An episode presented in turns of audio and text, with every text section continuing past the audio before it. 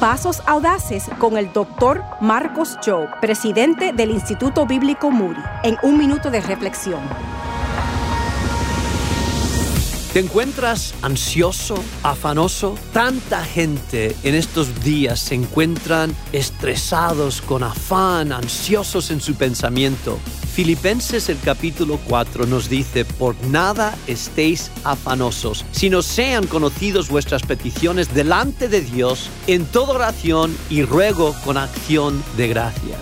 Y yo te animo hoy a dar gracias en medio de tus peticiones. Gracias a Dios porque Él sana, Él salva, Él cambia las cosas, es un Dios de milagros. Para hoy y dale gracias. Obtén nueva sabiduría para la vida en pasosaudaces.org.